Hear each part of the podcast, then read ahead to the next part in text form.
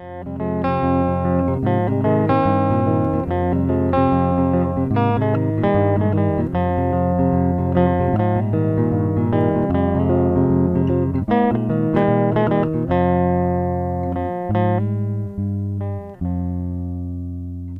ich bin der Schredder. Und ich bin Hai Happen. Und ihr hört Phantomschmerz. Ja, also Disclaimer vorneweg. Wir sind beide ein bisschen Hirnmatsche. Bei mir geht es halt jetzt aufs Examen zu. Der Druck steigt halt einfach. Und irgendwie die letzten Tage habe ich halt auch wieder super schlecht geschlafen. Was ich sehr kacke finde, weil ich irgendwie das Gefühl hatte, dass meine Schlafstörung so langsam besser geworden ist. Also jetzt so im Vergleich zu, weiß nicht, vor ein oder zwei Jahren schlafe ich halt mittlerweile echt ganz gut. Und ich habe irgendwie Angst, dass das jetzt wieder zurückkehrt und bleibt. Wobei ich warte immer noch auf den Tag, dass ich morgens aufstehe und mich erfrischt fühle. Das ist total seltsam, aber ich bin immer müde. Also auch wenn ich viel und vermeintlich gut geschlafen habe, ich stehe morgens nicht auf und denke mir so, ach, ich bin so wunderbar erholt. Nie. Nie. Ich kann mich auch nicht daran erinnern, dass es jemals anders gewesen wäre. Also ja, klar, bestimmt als Kind. Aber das ist schon zu weit weg irgendwie. Aber wenn ich dann irgendwie, ja, das so von anderen Leuten mitbekomme oder halt auch so, weiß ich, Leute in der Werbung oder so, die sich dann morgens so freuen, aufzustehen und dann so, ja, erholt und frisch in den Tag. Und ich denke mir so, in welchem Leben denn? nee, kenne ich nicht. Und das ist irgendwie sehr frustrierend, weil man irgendwann merkt, okay, ich kann so viel schlafen, wie ich möchte, aber ich fühle mich nie wirklich richtig erholt. Und dann wiederum denke ich mir, wozu schlafe ich dann so viel? Kann ich es halt irgendwie auch lassen. Oh Mann, das tut mir voll leid. Bei mir kam das irgendwann. Das war auch eine ganze Zeit lang richtig schwierig, aber irgendwann wurde es dann besser. Na dann. Also momentan habe ich das tatsächlich sogar öfter mal. Und gerade ist halt echt so eine Zeit bei mir, was den Schlafrhythmus angeht, ich habe mich jetzt so richtig an das frühe Aufstehen gewöhnt. Jetzt gehen wir in die Nachtdrehphase über. Das heißt, ab morgen muss ich meinen Schlafrhythmus komplett umstellen. Shit. Okay, aber wenn du das sagst, dann bleibe ich mal hoffnungsvoll. Gut, ich würde mal sagen, ähm, ich fange direkt mal an, mein Versprechen von letzter Woche einzulösen. Jetzt bin ich vorbereitet.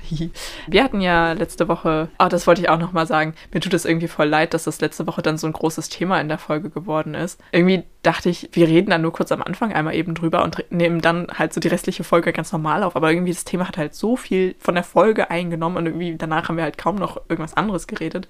Deswegen, ja. Wir tänzeln da schon so lange drum rum. Ja. Wird mal Zeit, dass wir drüber reden. Ja, stimmt auch wieder. Auf jeden Fall habe ich angekündigt, dass ich ähm, mal ein bisschen was über Wundheilung erzählen möchte. Das kommt mir gerade voll random vor, aber ich, ich, ich gehe jetzt einfach so direkt ins Thema rein. Also, als erstes unterscheidet man in Regeneration und Reparation.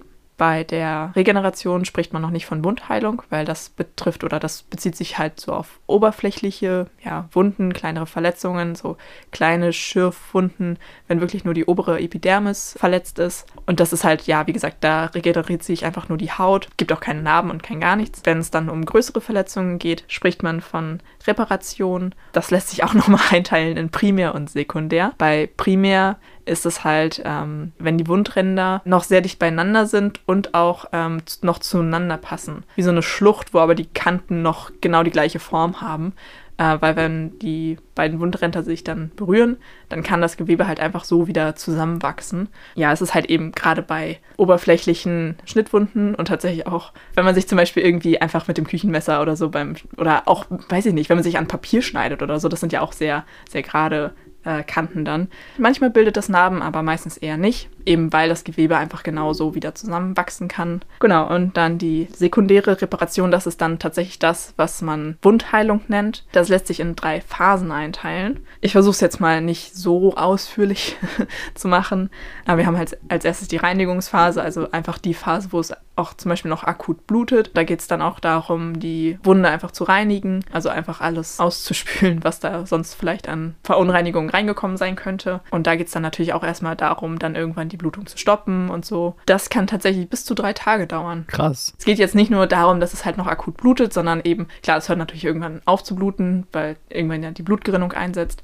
Aber auch dann beginnt noch nicht die richtige Heilung, sondern es tritt auch immer noch Wundflüssigkeit aus. Und danach kommt dann die Granulationsphase. finde ich ein schönes Wort. Da bildet sich halt so, das heißt tatsächlich einfach Granulationsgewebe. Das ist so, ja, nochmal eine eigene Art von Gewebe, was der Körper dann halt ja relativ schnell aufbaut. Und das breitet sich so vom Wundrand ausgehend nach oben hin aus. Also quasi die Wunde wird so von unten mit neuem Gewebe so aufgefüllt quasi. Da sind dann halt auch, da werden neue Blutgefäße gebildet und so. Das ist dann auch das, was man so kennt. Wenn man zum Beispiel ein, ein Pflaster ein kleines bisschen zu früh abmacht und das noch so ganz rosa ist, so dieses, ja, was sich da neu bildet. Also dieses, dieses super rosane, super zarte Gewebe, das ist dieses Granulationsgewebe. Mhm. Und dann zum Schluss kommt die Epithelisierungsphase. Das ist quasi so, ja, der Abschluss. Das Gewebe verfestigt sich, wird auch nochmal quasi so behäutet. Ähm, und das ist dann das, was wir als, ja, so weißliches Narbengewebe kennen. Das ist dann auch deutlich robuster. Das ist dann so circa nach drei Wochen und so nach circa sechs bis acht Wochen ist die Wunde dann halt wirklich so fest verschlossen, dass sie auch reißfest ist, sage ich mal. Genau, und damit ist dann an sich die Wundheilung abgeschlossen. Aber natürlich, man kennt es, ähm, dann über Jahre hinweg, Narben verändern sich natürlich. Genau, und wenn wir halt dann dieses, dieses weiße Narbengewebe haben, damit ist die Wundheilung dann auch abgeschlossen. Aber natürlich verändert sich das weiter und das kennt man ja auch, das kann ja Jahre dauern, dass sich Narben immer noch weiter verändern. Sie werden meistens unauffälliger oder, oder ja, das Gewebe wird ein bisschen weicher und natürlich auch, wenn man dann häufiger damit auch in der Sonne war, dann ähm, ja, verfärbt sich das und so und dann sieht man es meistens ja auch nicht mehr so doll. Aber dieses, ja, dieses Narbengewebe bleibt halt einfach. Also es, das wird halt nie wieder ein normales Hautgewebe, sag ich mal. Kenne das bei mir so, dass tatsächlich super unterschiedlich dauert, bis die halt weiß werden. Aber es kommt wahrscheinlich dann einfach auf die Wunde an. Ne? Ja, also das ist, was ich jetzt auch gesagt habe mit drei Tage und drei Wochen, das ist natürlich ganz, ganz grob von, von jeder Wunde zur nächsten super individuell. Es kommt darauf an, wie viel Gewebe verletzt wurde, weil halt einfach je mehr Gewebe verletzt ist, desto länger braucht der Körper, um das äh, wieder aufzubauen. Deswegen sind zum Beispiel, also ich finde, dass Schnittwunden potenziell, also jetzt so allgemein, weniger schmerzhaft sind als so Sachen wie Schürfwunden. Und es ist halt tatsächlich einfach, weil bei, bei einer Schürfwunde einfach viel, viel mehr Zellen an sich kaputt gehen. Weil bei einer Schnittwunde hast du ja wirklich nur die Zellen da, wo der Schnitt ist. Und es ist dann verhältnismäßig wenig. Aber bei so einer Schürfwunde ist es ja so großflächig. Deswegen tut das meistens auch mehr weh. Also je mehr Gewebe kaputt geht, desto schmerzhafter ist es natürlich auch. Und desto länger braucht es auch, bis es wieder verheilt ist. Brandwunden sind da ja so ganz oben, würde ich sagen. Das dauert ja ewig, bis die abheilen, einfach weil da so viel Gewebe beschädigt wird. Mm. Genau, und ich, ich möchte noch mit einem Mythos aufräumen. Damals in der Schule, als wir es das erste Mal besprochen haben, hat es mich unfassbar glücklich gemacht. Ich weiß nicht, ob du das kennst, vielleicht von deinen Eltern oder noch von deinen Großeltern, wenn man irgendwie eine kleine Stelle hat oder auch so als Kind, hat man Pflaster drauf und dann heißt es irgendwann, ja, mach das Pflaster mal wieder ab, da muss mal Luft rankommen. Mhm, ja. Das ist falsch. Heute weiß man, dass tatsächlich die feuchte Wundheilung die bessere ist oder dass Wunden dann besser und schneller abheilen. Das heißt, dieses mit, ja, da muss mal Luft rankommen, das ist Schwachsinn. Echt? Ja. ja, gut, dass wir drüber reden. das hat sich halt bei mir total festgesetzt, weil ich halt das als Kind so oft gehört habe. Auch so irgendwie, man hat so eine kleine Stelle irgendwo und dann so, nee, ach Quatsch, klebe ich kein Pflaster drauf. So schlimm ist ja gar nicht. Ja, oder da ist Feuchtigkeit, da sammeln sich Bakterien. Warte, da gehe ich gleich auch nochmal drauf ein, aber natürlich es lohnt sich immer ein Pflaster drauf zu kleben, weil das halt die Wundheilung verbessern kann. Und auch dieses oh, jetzt habe ich das schon zwei Tage, jetzt auch mal gut. Nein, man kann sich wirklich die Zeit nehmen, klar. Man sollte das Pflaster dann halt ab einer gewissen Zeit regelmäßig wechseln, eben damit sich da keine Bakterien sammeln. Aber Pflaster sind nicht nur dafür da, um im ersten Moment akut die Blutung zu stoppen, sondern eben auch, um danach die Wundheilung zu befördern. Dabei ist eben wichtig, es geht um die feuchte Wundheilung, nicht um die nasse. Das ist dann quasi das andere Extrem. Ähm, wichtig ist halt, dass die Wunde immer noch also nicht, ich will jetzt nicht sagen belüftet würde, weil dann widerspricht sich das, aber ähm, dass die Wunde halt nicht komplett abgedeckt ist. Also wenn ich da jetzt irgendwie eine luftundurchlässige Folie draufklebe, das ist auch nicht gut, weil sich halt dann wirklich Feuchtigkeit, Gase, Wärme halt da unterstaut und das kann dann die Haut drumherum auflösen und dann macht es das echt nicht besser. Aber es geht halt eben auch darum, dass die Wunde nicht komplett austrocknet. Ja, vielen Dank für diesen Beitrag. Voll cool, voll interessant. Ich habe viel gelernt und werde jetzt wieder mehr Geld in Pflaster investieren. Wir haben ja letzte Woche auch über diese eine Creme geredet. Sowas ist halt auch gut. Eben, dass man die Wunde nicht austrocknen lässt es ist auch okay, auf, auf kleinere Alltagsverletzungen Pflaster drauf zu kleben. Das hat nichts mit Schwäche oder sich anstellen zu tun. Das ist vollkommen legitim. Und das, das ist schön, dass du das nochmal sagst. Was ich halt auch kenne, so klar, man hat sich jetzt irgendwie, weiß nicht, in der Küche oder so äh, in den Finger geschnitten. Dann macht man halt ein Pflaster drauf, damit man dann in dem Moment, dass es halt nicht mehr blutet. Und dann so, weiß ich nicht, nach ein, spätestens zwei Tagen wird ja auch das Pflaster irgendwann ranzig beim, ne? Und dann macht man das halt ab und dann macht man kein neues drauf. Blutet ja nicht mehr. Das ist eigentlich dann der Punkt, wo man dann falsch abbiegt, weil dann dann neues Pflaster draufkleben hilft dann halt eben, dass die Wunde schneller abheilt. Anstatt dass man dann sagt, okay, ich lasse jetzt Luft dran und dann trocknet die Wunde aus und dann dauert es halt länger. So. Also dann einfach ein neues Pflaster draufkleben ist halt gut. Ist in Ordnung. Disclaimer an dieser Stelle. Wenn da draußen irgendwie, weiß ich nicht, medizinisches Personal ist, wenn es irgendwer besser weiß, ihr dürft mich gerne korrigieren. Das ist jetzt das, was ich gelernt habe. Ist natürlich aber auch keine Garantie für absolute Richtigkeit. Und dazu muss man sagen, das bezieht sich jetzt ja auch alles auf, ich meine, wir haben das ja gelernt im Rahmen von Wundversorgung in der Apotheke. Also da geht es natürlich auch viel um Wunden, die Menschen im Alltag haben und dann auch selber versorgen. Das Ganze, was an Wundversorgung im Krankenhaus stattfindet, ist natürlich nochmal ein ganz anderes und viel komplexeres Thema und auch, ja, so Operationsnarben und so muss man ja, glaube ich, auch nochmal anders behandeln. Da habe ich jetzt kein sicheres Fachwissen, aber das sei an dieser Stelle auch nochmal gesagt, dass das natürlich ein viel, viel komplexeres Thema ist, als ich klebe mir zu Hause ein Pflaster auf den Schnitt in meinem Finger. So. Damit habe ich meine Pflicht für heute erfüllt. Ja, noch nicht ganz. Was ist denn dein Hassmoment der Woche? Mein Hassmoment der Woche hat mal wieder mit einem gewissen Paketdienst zu tun. Ah, die alte Trope. Ja, ich wusste nicht, dass das passieren kann. Ich habe ein Paket bestellt oder ich habe etwas bestellt im Internet. Das Paket war dann auch schon auf dem Weg zu mir. Und dann habe ich heute eine Benachrichtigung bekommen.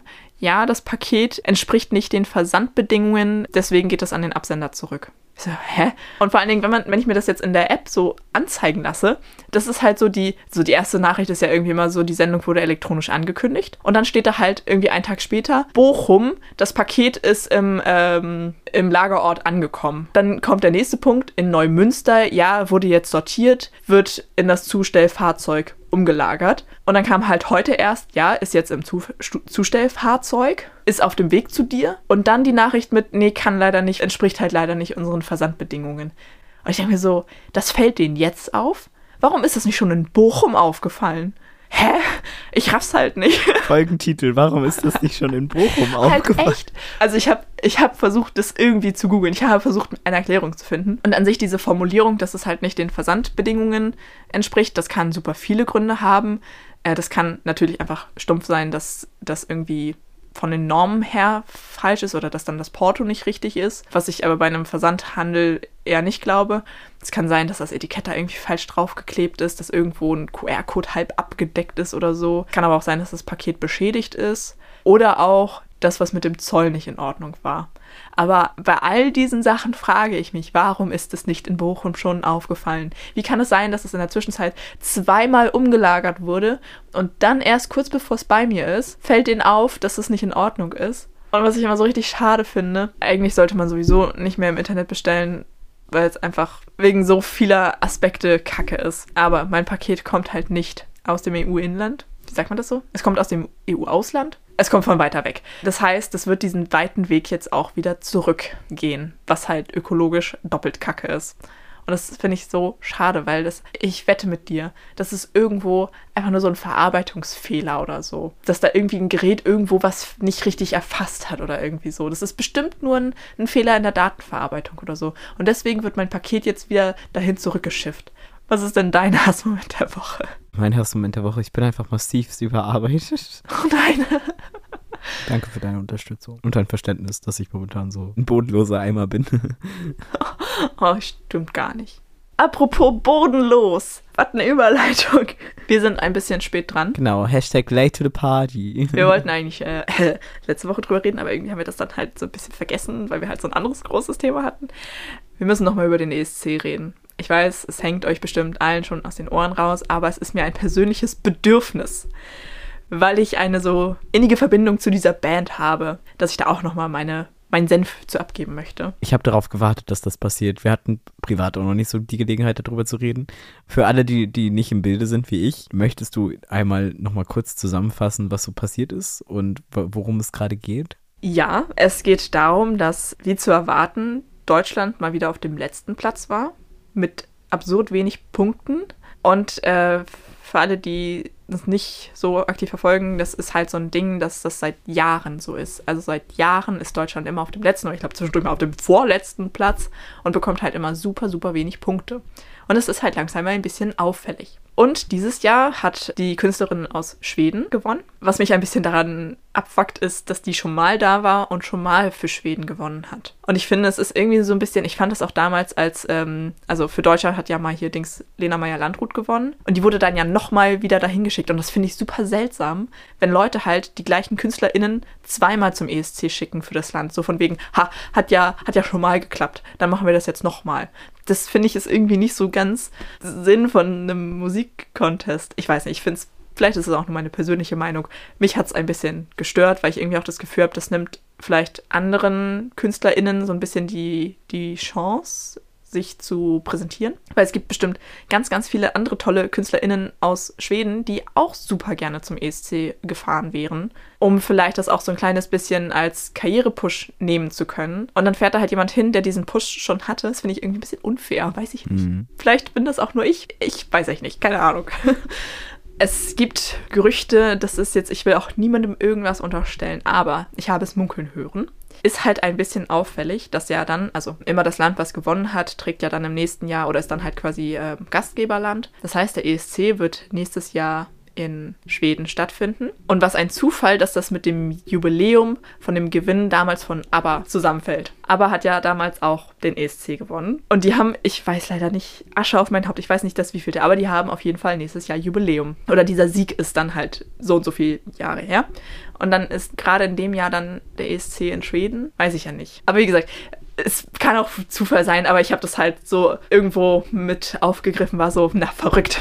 Gerade mal kurz nachgeguckt. Äh, es ist das 50-jährige Jubiläum nächstes Jahr für ABBA. Ich wollte jetzt auch eigentlich gar nicht so viel über Schweden reden und ich wollte auch nicht irgendwie die schlecht reden oder so und ich gönne der, der Künstlerin das auch voll und ist ja alles Chico. Das Ding ist, ich bin eigentlich auch gar nicht so der große ESC-Fan. Ich habe das früher als Kind halt immer geguckt, weil das war dann auch einfach irgendwie spannend und man durfte lange wach bleiben und das war immer so ein kleines Event. Und dann fing das ja aber irgendwann an, dass Deutschland halt immer verloren hat und eigentlich könnte es mir ja irgendwie egal sein, weil ich meine, bei der WM fieber ich ja auch nicht mit und dann ist es mir auch egal, ob die deutsche Mannschaft gewinnt oder verliert. Aber dadurch, dass das halt so auffällig ist, dass Deutschland halt jedes Jahr verliert oder schon so lange am Stück immer auf dem letzten Platz ist, gibt dem Ganzen so einen bitteren Beigeschmack, dass ich halt diesen ganzen Contest nicht mehr gucken mag. Ist mir jetzt egal, dass Deutschland nicht gewonnen hat, weil es ist ja auch nicht Deutschland, was da gewonnen hat, sondern halt eine Künstlerin oder ein Künstler, der die halt für Deutschland angetreten ist. So, das ist ja, ist ja genauso wie man nicht sagen kann, oh, wir haben die WM gewonnen. Nein, die deutsche Nationalmannschaft hat gewonnen, nicht Deutschland. So, anderes Thema.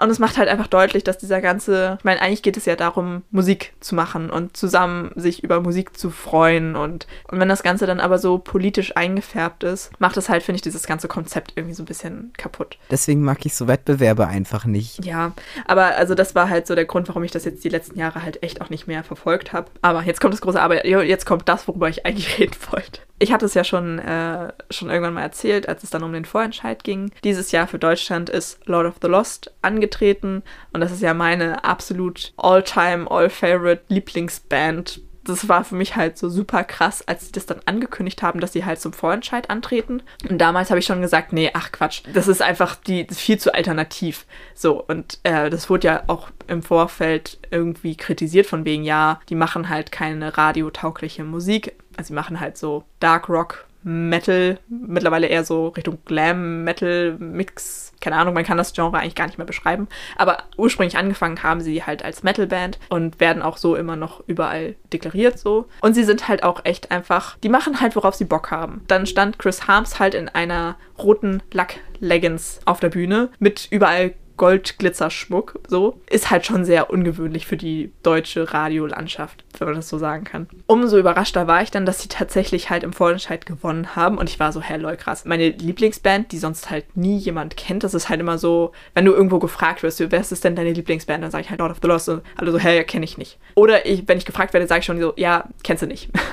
Und dann diese Band, die ja in der Szene nicht ganz unbekannt, aber so allgemein ja nicht super bekannt, dass die dann zum ESC fahren, zu diesem riesigen Musik Event. Und ich weiß nicht, ich hatte so ein kleines bisschen Hoffnung, weil ich finde die halt ziemlich cool und ich fand, was sie vorbereitet haben, ziemlich cool. Und ich dachte so, das ist mal was anderes. Es ist so erfrischend anders. Und ich hatte irgendwie so ein bisschen die Illusion, dass sie dann vielleicht gewinnen und das dann voll der große Turn ist und keine Ahnung. Ich hätte es denen auch so gegönnt. Beziehungsweise andersrum ist es jetzt wirklich der ultimative Beweis, dass Gewinnen und Verlieren da nichts mit der Musik zu tun hat, weil jetzt in den letzten Jahren wirklich so unterschiedliche Musik aus Deutschland kam. Dementsprechend dadurch, dass ich eine so enge emotionale Bindung zu dieser Band habe, habe ich natürlich dieses Jahr auch gespannt äh, den ESC verfolgt. Der Abend war ganz nett und dann ging es irgendwann um die Punktevergabe und dann hat sich halt relativ schnell absehen lassen, wo es hingeht und ach, ich weiß nicht. Ich finde vor allen Dingen letzter Platz ist so, das ist nochmal anders als verlieren. Klar, wenn Deutschland so in den letzten Jahren immer so auf den hinteren Plätzen gewesen wäre, weiß ich nicht, vielleicht 15 oder 17, so, das wäre irgendwas anderes, aber das ist so konsequent der letzte Platz ist. Und ich finde halt auch einfach das super unfair gegenüber Lord of the Lost, weil die sich so viel Mühe gegeben haben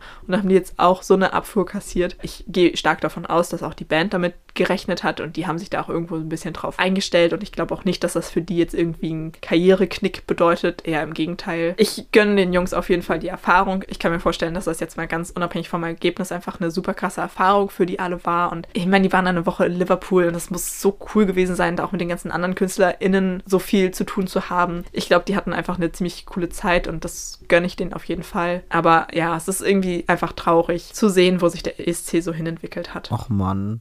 Echt schade. Also für Lord of the Lost, der ESC ist mir egal. Ja, wie gesagt, es äh, war jetzt nur dieses Jahr für mich so emotional auffühlend, weil ich halt eben die Band so gerne mag. Und ich habe auch haben wir da nicht auch drüber geredet? Dass ich im Vorfeld so überlegt habe, was das dann für mich bedeutet und für mein Fan-Dasein. Und ich weiß, es ist total toxisch und es ist im Endeffekt ist es Gatekeeping, was total scheiße ist. Aber ich hatte irgendwie, glaube ich, so unterbewusst ein bisschen die Befürchtung, dass Lord of the Lost dann zu Mainstream wird oder dass Leute dann halt das eine Lied von denen kennen und sich dann ja als großen Lottel-Fan bezeichnen, obwohl sie nur dieses eine Lied aus dem Radio kennen.